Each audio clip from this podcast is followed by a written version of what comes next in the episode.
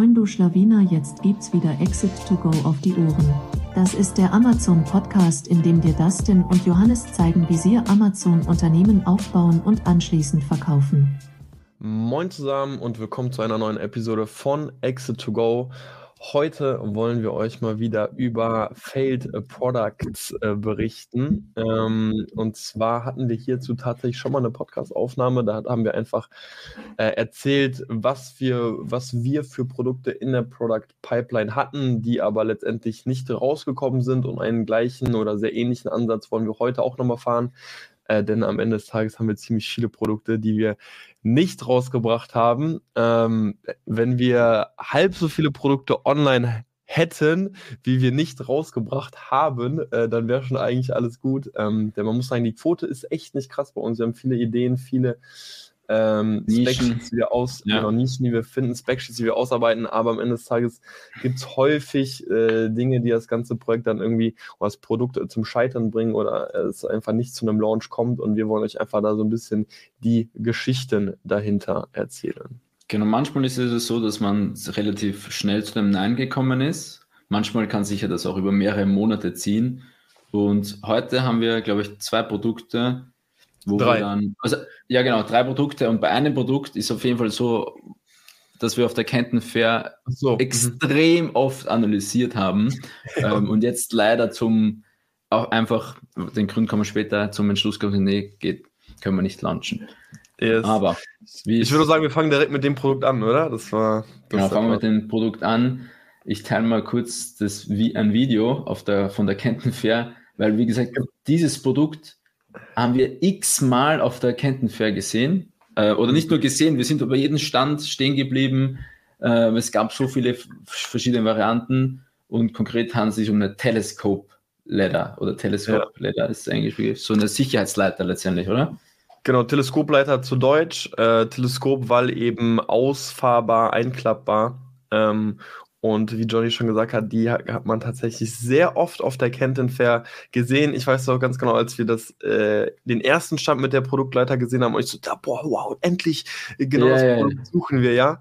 Ähm, ja. Genau, alle, die gerade zuschauen, äh, die sehen, ich habe das Produkt wirklich auf der Kenton Fair wirklich getestet. Wir haben die Leiter da ausgefahren und äh, sind da die Wände hochgeklettert. Ja. Ähm, einfach um eben auch ein Gefühl für die Stabilität und so zu bekommen. Ähm, und haben da auch wirklich mit sehr vielen ähm, Herstellern über das Produkt gesprochen. Vielleicht grundsätzlich erstmal, warum fanden wir das Produkt so interessant? Also, wir sind mittlerweile starke Befürworter davon, eher in Segmente reinzugehen, wo der durchschnittliche Verkaufspreis ähm, eben etwas höher ist. Ähm, das hat sich einfach bei vergangenen Produkten ziemlich gut bewährt bei uns. Ähm, und da gab es eben einige Produkte, die ja bei, bei über 100 Euro auch erst losgingen. Und deswegen fanden wir es einerseits vom Verkaufspreis interessant, andererseits hat es ein sehr gutes Suchvolumen. Ähm, also es ist auch eher ein, ein leicht steigender Trend erkennbar gewesen. Plus ähm, die ganzen Listings, die dort eben waren, waren jetzt nicht wirklich äh, professionell. Also jetzt, je nachdem, wie man auch Marketing definieren möchte, aber wenn man jetzt mal Bilder und ähm, Bullet Points dazu nimmt, haben wir gesagt, wow, da können wir einfach deutlich mehr rausholen, deutlich conversion-stärkere Listings schaffen ähm, und uns da letztendlich auch absetzen. Wir, bei so, so einem Produkt sehe ich auch einfach ähm, einen absoluten Vorteil davon, wenn man eben gewisse Prüfsiegel nutzt. Das gibt einfach Sicherheit, was man ja bei so einem Produkt auf jeden Fall haben möchte. Ähm, und deswegen haben wir uns so ein bisschen in diese Nische reingestürzt. Wie gesagt, ich fand es sehr spannend und haben dann eben mit den ersten Suppliern auf der Kenton Fair über dieses Produkt gesprochen. Und was super spannend zu sehen war, und das zeigt einfach auch einfach, wie individuell oder wie komplex manche Nischen äh, sein können, weil wir wirklich, ich weiß nicht, was würdest du schätzen, mit wie vielen Herstellern haben wir am Ende des Tages? 12, 13, 14, über ja, 10 also auf jeden Fall. Und die alle hatten, worauf du hinaus willst, die alle hatten eigentlich ein unterschiedliches Produkt. Also ja. von außen hat es immer gleich ausgesehen. Du hast so eine, eine silberne Leiter gehabt mit so schwarzen ähm, Abschlüssen aber es waren immer so viele Unterschiede dabei, das hätte man also hätte ich mir nie vorstellen können, ähm, dass das dass so viele Unterschiede gibt zwischen einer Nische oder bei einem ja. Produkt letztendlich das war schon sehr krass zu sehen, muss man wirklich zugeben, weil wenn man so ein bisschen so von der Ferne betrachtet hätte, hätte man wahrscheinlich alle Produkte nebeneinander stellen können und gesagt, ja, sehen an sich alle ziemlich gleich aus, aber die waren dann immer wieder sehr, schon fast personalisiert. Äh, die hatten immer wieder etwas, was eine andere Leiter nicht hatte. Und wir haben sehr viel über das Produkt gelernt. Also ähm, einfach mal hier so ein paar Beispiele zu nennen. Wenn so eine Leiter über drei Meter groß ist, brauchst du quasi Sicherheitsfüße an der linken und rechten Seite, äh, denn sonst kriegst du das EN 131, ähm, also entspricht das nicht der DIN-Norm und darf de facto eigentlich nicht in Deutschland verkauft werden. Ähm, so, durch diese Größe von drei, über drei Meter ähm, und den zusätzlichen Sicherheitsfüßen hast du natürlich mehr Material, deswegen sind tendenziell alle Leitern über drei Meter dann auch deutlich teurer. Ähm, und so haben wir uns einfach äh, sehr in dieses Produkt in den zwei Tagen äh, da eingearbeitet. Wir haben auch ähm, über in Eventualitäten nachgedacht, also Individualitäten nachgedacht, was können wir jetzt vielleicht noch anders machen? Wir wollten auch zum Beispiel so rutschfeste Stufen machen. Ähm, dieses Soft Close, also wie sich eine Leiter schließt, das war auch extremst unterschiedlich. Also das war wirklich von Hersteller zu Hersteller unterschiedlich, bis wir dann auch hier herausgefunden haben, hey, ähm, wenn sich, es darf nie zum Beispiel ein unterschiedlicher Abstand zwischen den einzelnen Stufen sein. Also deswegen kann sich nicht nur irgendwie eine Stufe in der Mitte schließen, sondern wenn sich äh, eine Stufe in der Mitte schließt, dann müssen sich de facto alle Stufen schließen oder eben alle geöffnet sein. Mhm. Ähm, ja, und so sind wir dann einfach wirklich äh, von Hersteller zu Hersteller gegangen, haben immer mehr gelernt und haben auch immer mehr verstanden, okay, was wollen wir eigentlich? Und hatten am Ende des Tages so, ich würde sagen, vor allem ein Hersteller, den wir sehr kompetent fanden, ne? das war der Joseph. Ähm, Grüße gehen raus. Grüße gehen raus, der hört ganz bestimmt den Podcast. Ähm, der konnte uns dann auch am Ende des Tages noch kein Angebot machen, weil er meinte, okay, wenn ihr das so wollt, das so wollt, das so wollt, dann muss ich das erstmal alles sozusagen kalkulieren. Das kann ich erst nach der ähm, Kenton Fair machen.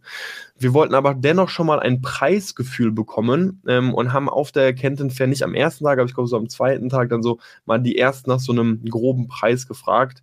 Ähm, und da kam so ein bisschen das erste böse Erwachen, als äh, der erste Hersteller uns, glaube ich, irgendwie, ich weiß gar nicht mehr, 40, Acht, der erste war direkt 80. Also ja, Joseph war am Ende des Tages hoch. 80, aber auf, auf, jeden Fall ziemlich hoch äh, quotiert haben. Ähm, also über 40, 50 Dollar.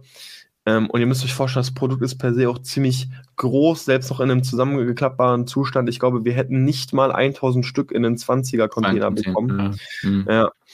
Und äh, dementsprechend Versandkosten pro Stück auf jeden Fall bei zwei bis drei Euro. Ähm, und das ganze Ding, also wir haben es dann erstmal nur überschlagen, aber mussten dann schnell feststellen, boah, ähm, wie kriegen die das eigentlich hin mit diesen ganzen Verkaufspreisen? Ähm, also, weil, wie gesagt, am Anfang dachten wir, okay, so 100 Euro, das klingt ja eigentlich ganz gut.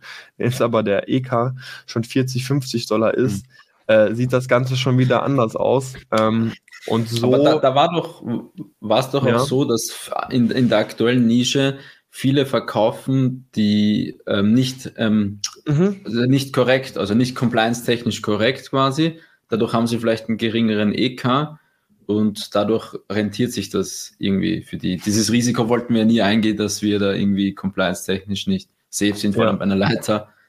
Ähm, und in, diesen, in, in diesem Wettbewerb will man eigentlich gar nicht reingehen, oder? In so einen ähm, also, was wir dann auch feststellen mussten, als wir eben auch verstanden haben, wann man letztendlich die DIN-Norm sozusagen erfüllt, da haben wir einfach gesehen, hey, okay, krass, es gibt echt einige Anbieter, die wirklich nicht die DIN-Norm erfüllen und ähm, dementsprechend ein paar Teile weglassen können und dementsprechend äh, wieder einen günstigen Verkaufspreis haben. Äh, teilweise aber wirklich krass gering, muss man wirklich sagen. Ne? Also ich habe auch Leitern für, für 70, 80 Euro gesehen, wo ich mir dann einfach dachte, okay, wow, das ist, das ist ja, das ist ja nicht mal, das wäre noch nicht mal Break-Even für uns. Mhm. Ähm, und äh, dementsprechend hatten wir schon so eine leichte Vorahnung, also eine böse Vorahnung, okay, wenn dann letztendlich die Quotation auch vom äh, Joseph kommt, äh, dass sie dann eben auch zu hoch sein wird. Und so war es leider auch am Ende des Tages, muss man sagen. Ähm, sind dann bei diesen 80 Dollar, glaube ich, gelandet. Ähm, und das war halt einfach jenseits von Gut und Böse. Das konnten wir einfach nicht umsetzen. Wir sind meistens ähm, selten daran interessiert, einen Preis direkt zu verhandeln. Wir wollen eher sehen, geht der Preis in ein realistisches Szenario im Sinne von, okay, eigentlich brauchen wir noch 10, 15 Prozent, um dahin zu kommen. Aber das ist so 10, 15, das ist alles noch irgendwie ein bisschen verhandelbar. Aber das war halt gefühlt doppelt, doppelt und dreifach. Ja, ja. Und da haben wir gesagt, es macht nicht mal großartig Sinn, hier irgendwie in die Verhandlungen zu gehen. Und als auch die ganzen anderen Quotations dann reingekommen sind, ähm, haben wir gesehen, okay, die, die nehmen sich da auch nicht viel. Und selbst Joseph hat uns ja schon gesagt, ey, es gibt Hersteller, ähm, die bieten das Ganze ja für 50, 60 Dollar an, so da sind wir einfach ein bisschen teurer. Und als er das gesagt hat, weil ich noch dachte ich mir auch schon so, äh, also 50, 60 ist ja schon zu viel eigentlich. Äh, also war eigentlich auch klar, dass er drüber sein wird. Ja. Und äh, dementsprechend mussten wir das Produkt ad acta legen. Ähm, schade, also ich glaube immer noch. Sehr, sehr schade. Also ja. auf das Produkt war ich richtig. Johnny war da auch sehr hyped, das habe ich selbst ja. gemerkt. Johnny hatte richtig Bock. Also was ist auch geiler Markt, geiler Markt, glaube ich. Ähm, hoher VK, hoher EK, gehen weniger rein. Man hätte ein paar USPs noch machen können, die noch nicht am Markt waren. Das wäre eine coole Nische gewesen. Ja, dieser eine geile, dieser eine geile Leiter da, ähm, für die, die mit dem die, die Grad. Ja, ja, ja, genau. ja, Das, war das richtig. Wir haben, also wir haben dann auch echt Modelle gesehen, wo wir echt äh, fanden, boah, das war richtig stark, wo man sozusagen, weil eigentlich muss eine Leiter immer in einem gewissen äh, Winkel angelehnt sein, damit du die Stabilität gewährleisten kannst. Und das willst du natürlich nicht immer ausmessen. Und die hatten dann extra mhm. mit einem holländischen Kunden, glaube ich, ähm, so eine Leiter ausgearbeitet, wo man letztendlich sowas wie ein Gradmesser an einer Stufe selbst gesehen hat, ziemlich auf Augenhöhe letztendlich und äh, konnte dann sehen, okay, wann ist man im grünen Bereich oder wann ist man im roten Bereich. Das ist dann sozusagen farblich auch umgeschwenkt. Äh, fanden wir eine sehr smarte Lösung. Wollten wir, wir Patentiert. können wir das auch haben? Also, Patentiert. Patentiert und exklusiv nur für den. Ähm, aber spannend zu sehen. Also auch hier, ich glaube, wenn wir nicht auf der Kenton Fair gewesen, hätten wir gar nicht dieses mhm. Ausmaß verstanden, wie individuell so eine Leiter sein kann. Ähm, denn dafür muss man wirklich einfach auch mal mit ein paar Herstellern sprechen und mal ein paar Mal das Produkt anfassen, ähm, ja. um zu sehen, wie viele Dinge man da wirklich anpassen kann. Ja. Aber leider am Ende des Tages ist es das Produkt wirklich nicht geworden. Ähm, ich war heute sogar tatsächlich nochmal drauf auf der Seite. Also ich habe nochmal die SERP mir angeschaut. Ähm, wie gesagt, ich glaube, es ist ein starker Evergreen-Markt. Also ich glaube nicht, dass irgendwie Teleskopleitern in zwei oder drei Jahren nicht mehr gekauft werden. Ähm, tendenziell, wenn man mal so überlegt, okay, Platz sparen ist ja irgendwie immer ein Ding. Also wenn man jetzt wirklich auf mal einen Megatrend blickt mit Urbanisierung und mehr Leute wohnen in Wohnungen und Platz ist immer ein Ding, so ist eher eine Teleskopleiter wahrscheinlich äh, ähm, auf einem aufsteigenden als auf einem absteigenden Ast. Aber das ist auch nun nur ein Guess von mir. Yes. So viel zur Teleskopleiter. Dann äh, kommen wir zum nächsten Produkt. Ähm, und zwar äh, ein 120 Liter Biomüllsack für die äh, Biotonne oder für die allgemeine Tonne. Hier sieht man auch mal wieder sehr schön, wie divers wir Produkte suchen. äh, da soll doch jemand sagen, wir haben eine Cashflow-Brand.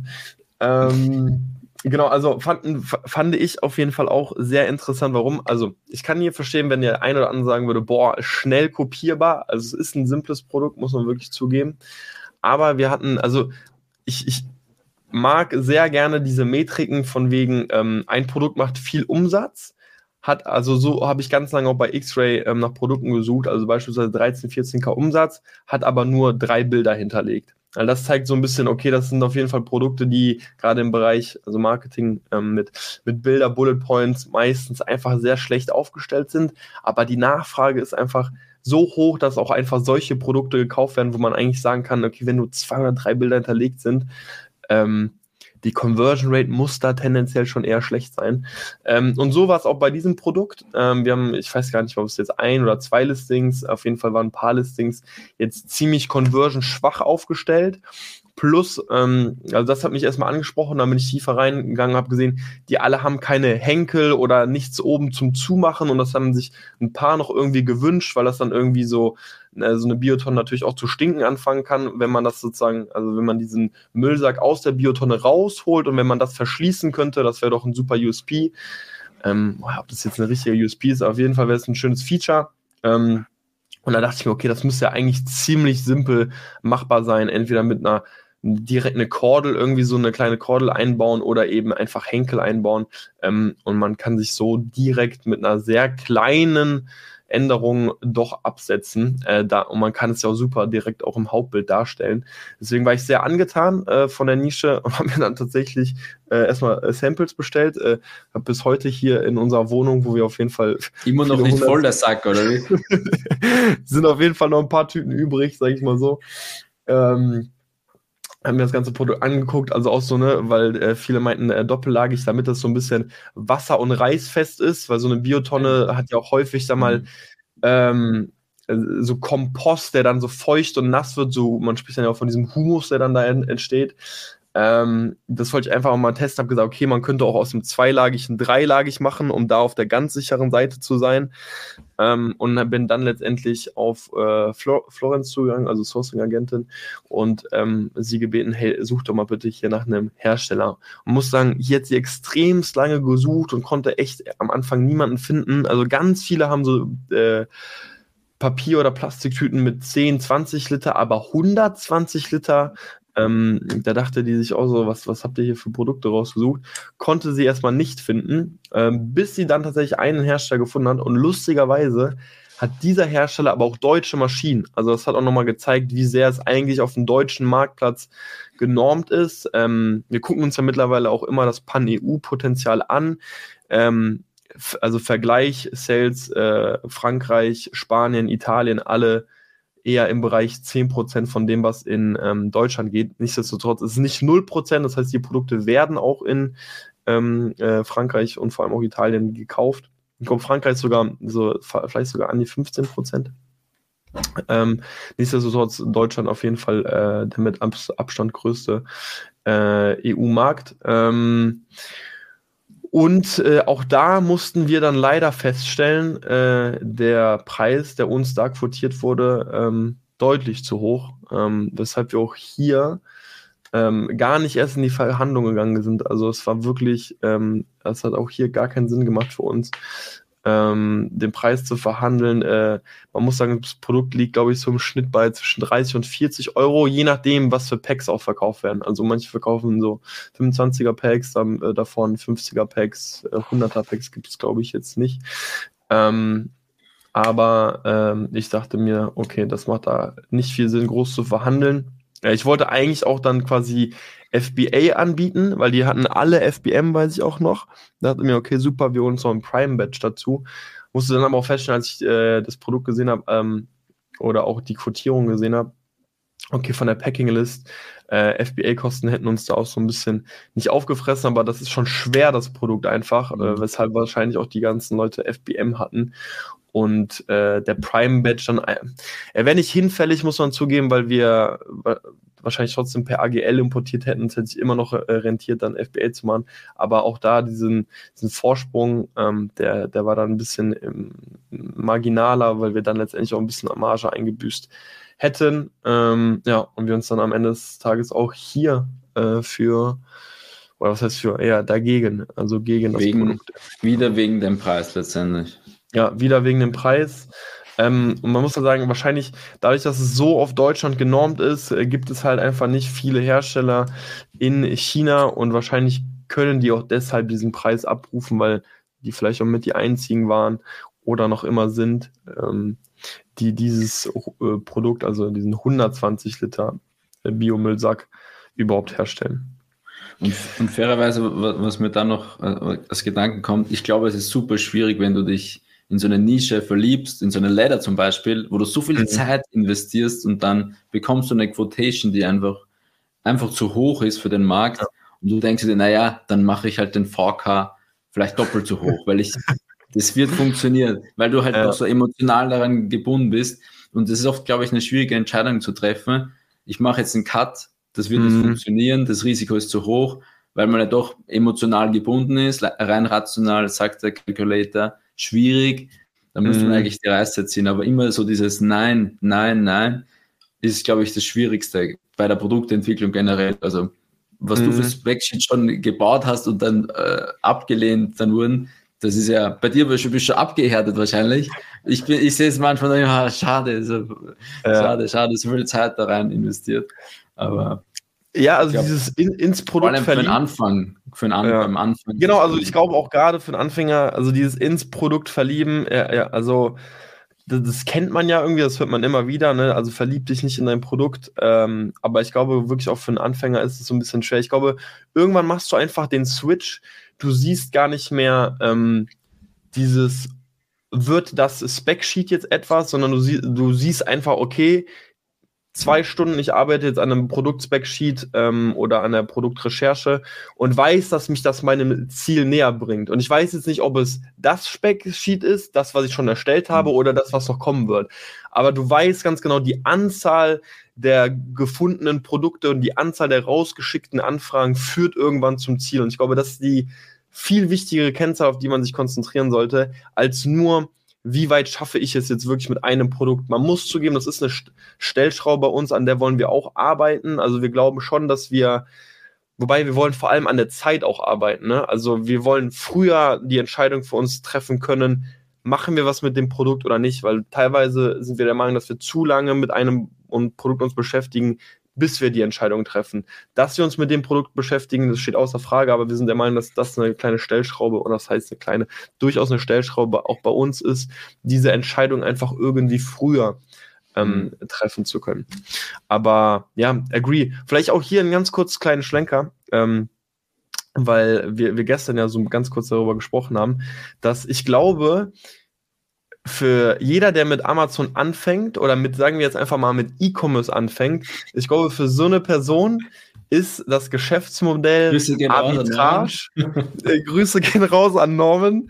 Äh, das Geschäftsmodell Arbitrage oder auch vor allem äh, Online-Arbitrage sicherlich sehr spannend ist, weil ich glaube, wenn du mit etwas anfängst, ist es schon einfach auch wichtig, dass du schnell deine ersten Erfolge siehst, dass du diesen Proof hast, okay, dieses Konzept kann auch für mich funktionieren, weil ich glaube, es bringt gar nichts, wenn du siehst, okay, das hat jetzt für zehn Leute funktioniert.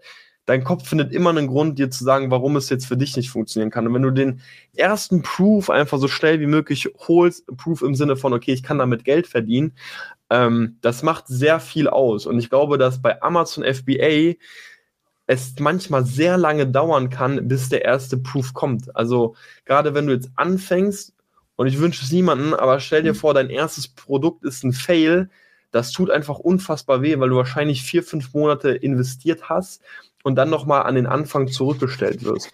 Mhm. Und wenn du Online-Arbitrage machst, ist die Wahrscheinlichkeit, dass Erklär's nochmal Online-Arbitrage für.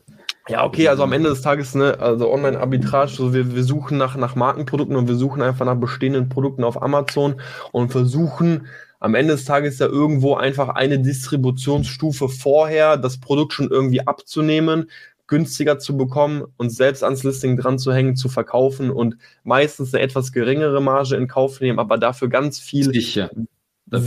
Also einen äh, relativ sicheren Verkauf machen, weil du siehst ja, wie oft sich das Produkt einfach im Monat dreht. Klar können kurzzeitig auch mal mehr äh, an, auf die Buybox springen und den Preis drücken, aber dass du das Produkt irgendwann irgendwie abverkauft bekommst, relativ wahrscheinlich, klar, eine Garantie gibt es nie. Ähm, und du musst dich um ganz viele Themen auch nicht kümmern. Ne? Also P Punkt wie Listing optimieren interessiert dich gar nicht. Du kannst es gar nicht optimieren, du hast gar nicht die Markenrechte. Werbung schalten. Ich glaube, da gibt es den einen oder anderen, der sowas vielleicht auch macht, aber auch das ist in 95% der Fälle eher irrelevant. Ähm, und dementsprechend hast du einfach hier schneller den Proof, äh, dass du eben mit E-Commerce ähm, äh, Geld verdienen kannst. Du baust dir halt nichts auf, was dir gehört, aber es ist einfach irgendwo ein gewisser Cashflow, der einfach entstehen kann. Ähm, und deswegen. Ähm, um reinzukommen, halt einfach auch. Um reinzukommen, Online-Arbitrage. Genau. Sicherlich ein äh, interessantes äh, Geschäftsmodell. Genau, so viel dazu. Kleiner, kleiner Exkurs. Äh, yes. Dann äh, kommen wir doch schon zum dritten Produkt und zwar zum Regenwassersammler. Ähm, der Regenwassersammler auch hier, ich fand es mega interessant, ähm, weil es ist zwar saisonal, wir sind ja tatsächlich von saisonalen Produkten nicht abgeneigt, ähm, hatten echt äh, starken Peak auch und ähm, hatten da zwei, drei Produkte auf dem Schirm, die 50k plus gemacht haben, also vom Umsatz im Monat. Ähm, äh, aufs Jahr kumuliert, bin ich jetzt ehrlich, weiß ich gar nicht mehr, was das dann von den Produkten war, aber es ging auf jeden Fall dann eher so Richtung 300, 400k Produkt im, im Jahr. Und äh, ja, von solchen Produkten äh, wünschen wir uns natürlich mehr. Und äh, da habe ich tatsächlich eine Chance gesehen. Ähm, hier ist auch interessant, es gibt unterschiedliche Methoden von dem Produkt. Vielleicht für jeden, der sich nichts darunter vorstellen kann, Regenwassersammler. Ähm, das Produkt, was ich jetzt meine, ist äh, sozusagen so eine Art äh, regende Rohr, was ihr in ein bestehendes äh, Regenwasserrohr einbaut. Also jeder kennt ja sicherlich diese Regenwasserrohre, die an der Hauswand äh, entlang laufen, also nicht nur oben, sondern quasi dann äh, seitwärts ähm, runter.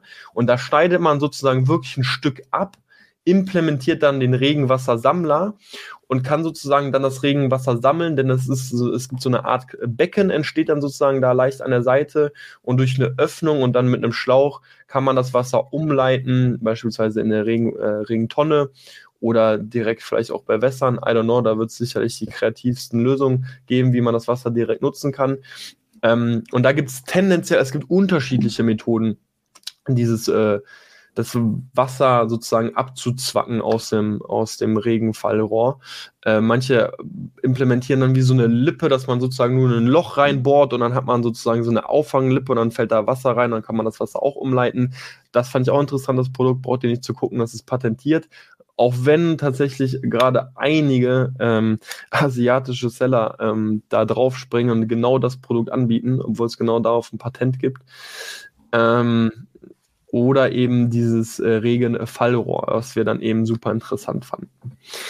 Ähm, also haben wir uns auch da auf die Suche begeben. Wir wollten das Produkt auch ein bisschen besser machen. Also da, deswegen fand ich es auch interessant, weil hier auch viele bemängelt haben, hey, ähm, manchmal fällt äh, Laub sozusagen in dieses äh, Auffangbehälter, in diesen Auffangbehälter und dadurch verstopft das ein bisschen.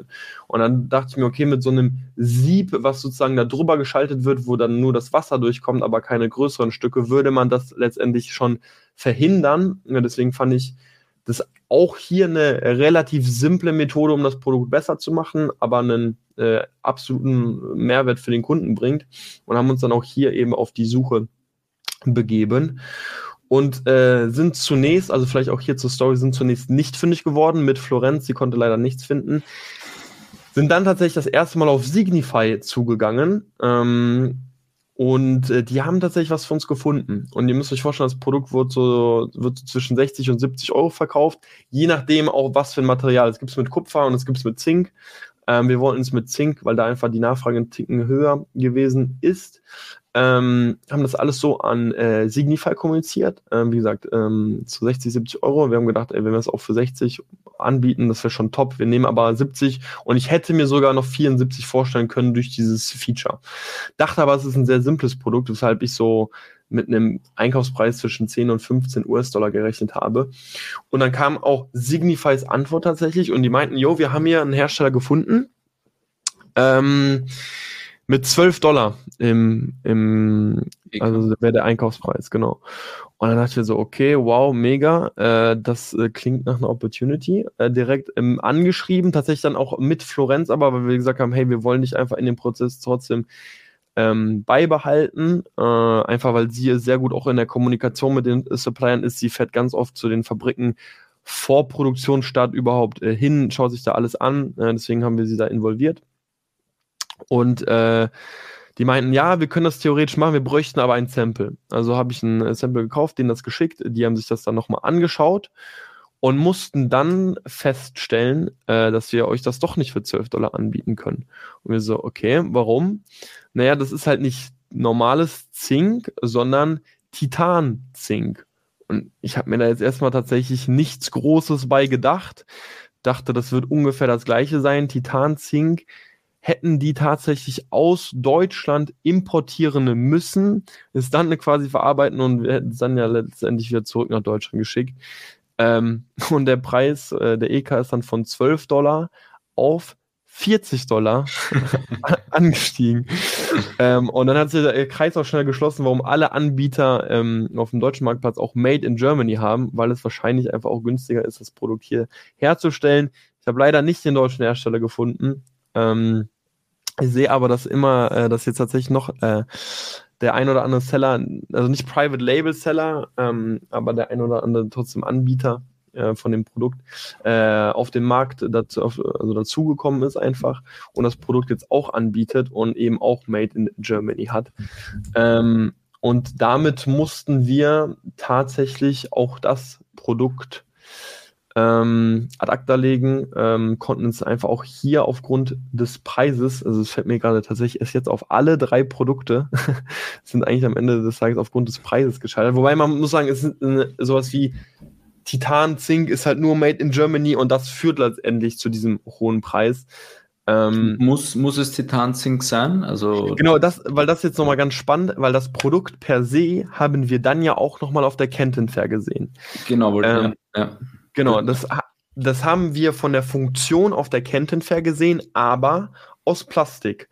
Und da war der EK dann, ähm, ich meine, bei so knapp 4 Dollar. Hm. Und dann dachte ich mir so, wow, es erfüllt ja trotzdem den gleichen Zweck.